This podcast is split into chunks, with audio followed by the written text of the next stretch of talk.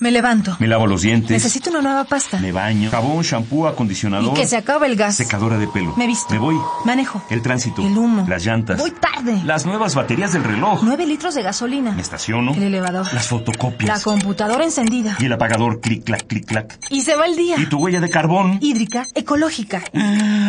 No conocía la dimensión de mis pisadas. Mm. Nuestra huella en el planeta.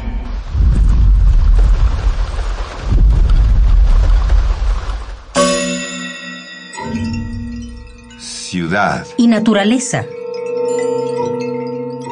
La huella de nuestras ciudades.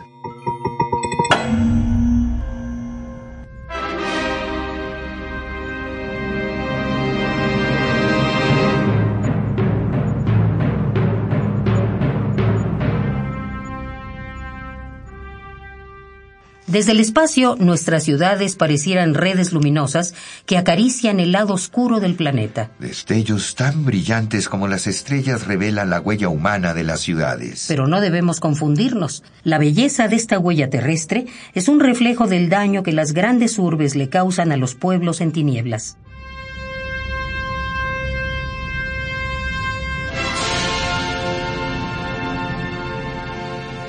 Las ciudades en las que vivimos, sobre todo las grandes, son depredadoras, caníbales. Se comen los recursos de otros territorios. Y luego exportan sus problemas ambientales para sobrevivir. Ya sean basura o aguas negras, no les importa, con tal de que no se queden en su lado de tierra. ¿Cómo podemos conocer la huella de estas metrópolis?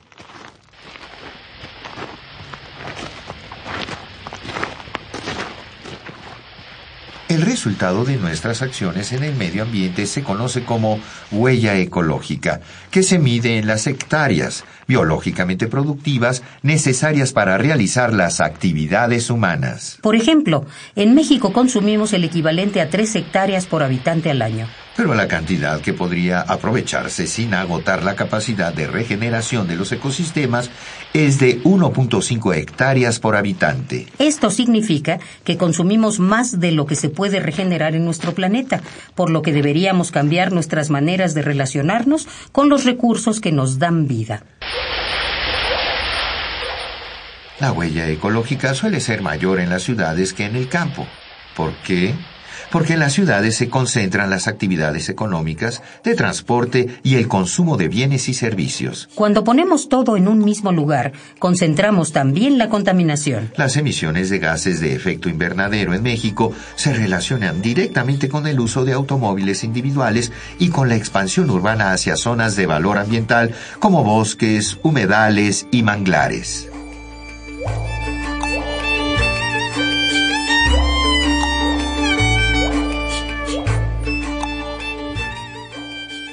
Hablemos de la huella hídrica. Esta es la suma de toda el agua que se utiliza y contamina para producir bienes y servicios. así como la que se consume directamente para beber, cocinar, bañarse, etc. La huella hídrica de México es de 978 metros cúbicos por cada habitante al año, mucho mayor que el promedio mundial. Pero no todos consumimos igual.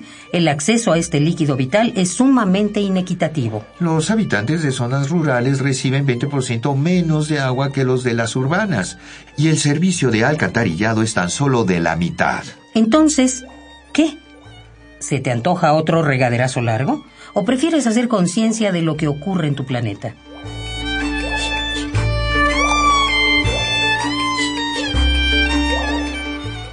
Crear ciudades sustentables que puedan reciclar sus propios desechos es uno de los grandes retos del presente milenio. No es imposible, sin embargo. Para ganar la batalla contra las urbes caníbales, debemos empezar borrando nuestras propias huellas.